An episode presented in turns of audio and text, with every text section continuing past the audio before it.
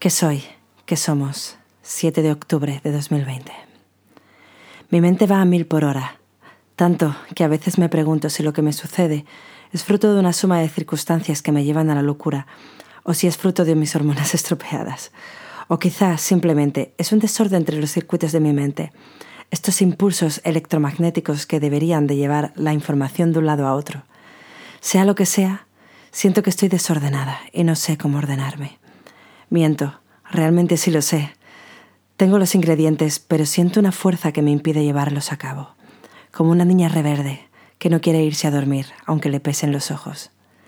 Siento que soy una persona que no sé quién es.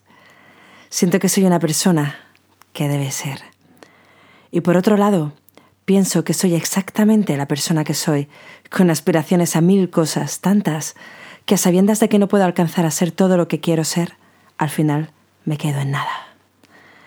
Además, por no ser inmortal, por sentir el peso de los años, por sentir que me hago mayor, por sentir que cada día hay más lecciones que aprender, cuando aún estoy aprendiendo y adaptándome a todo lo que estaba aprendiendo. Me saturo. Y sé que no solo me pasa a mí. Vivimos en una sociedad con miles y millones de metas a las que podemos alcanzar. ¿Pero podemos realmente? Y es entonces cuando viene la palabra el dinero, el maldito dinero.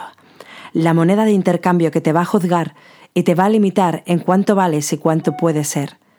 Conseguir y comprar. Y vuelvo a caer, porque me siento presa, porque no puedo ser, ni sentir, ni padecer.